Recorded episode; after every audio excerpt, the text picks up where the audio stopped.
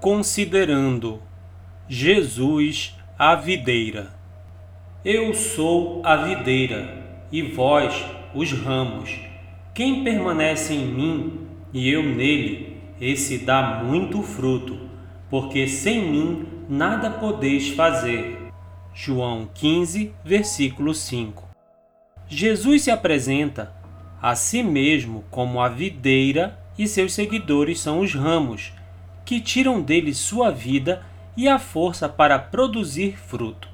Temos aqui o Mestre ensinando aos seus discípulos a importância de dar fruto, do permanecer nele como algo fundamental na vida espiritual. A figura da videira e seus ramos carregados de uvas nos ensinam muito acerca da união mística entre os crentes e Cristo. Por várias vezes, neste capítulo 15 do Evangelho de João, Jesus usa o termo fruto.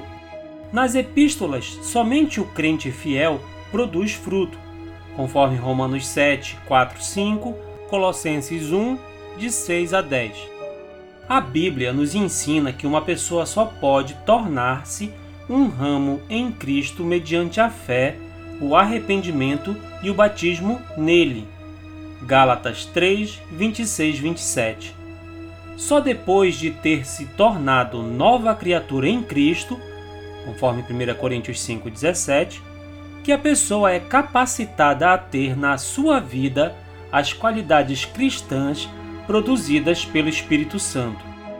O fruto do Espírito é amor, alegria, paz, longanimidade, benignidade, bondade, fidelidade, mansidão, domínio próprio.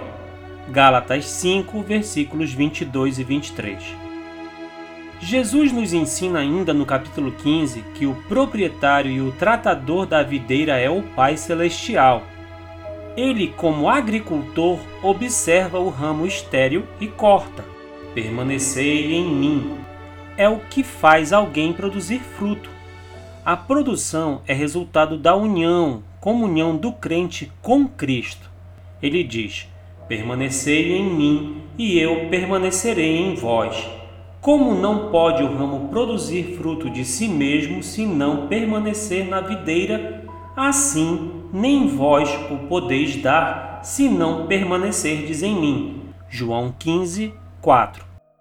O fruto traz glória a Deus, conforme João 15, 8, e é fonte de grande alegria para o crente, conforme João 15, 11. Este fruto tem algumas características. Primeira, é sempre mais fruto, como o profeta Daniel, que desde jovem até a velhice produziu frutos espirituais, conforme Salmos 92:14. Segunda, é sempre muito fruto, conforme João 15 de 5 a 8. Em grande quantidade, transbordante.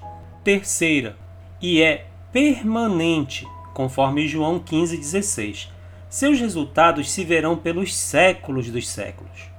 Cabe ao crente permanecer em Cristo continuamente pela fé, obediência, consagração, oração e o fruto aparecerá naturalmente, conforme João 15, dos versículos 4 a 5.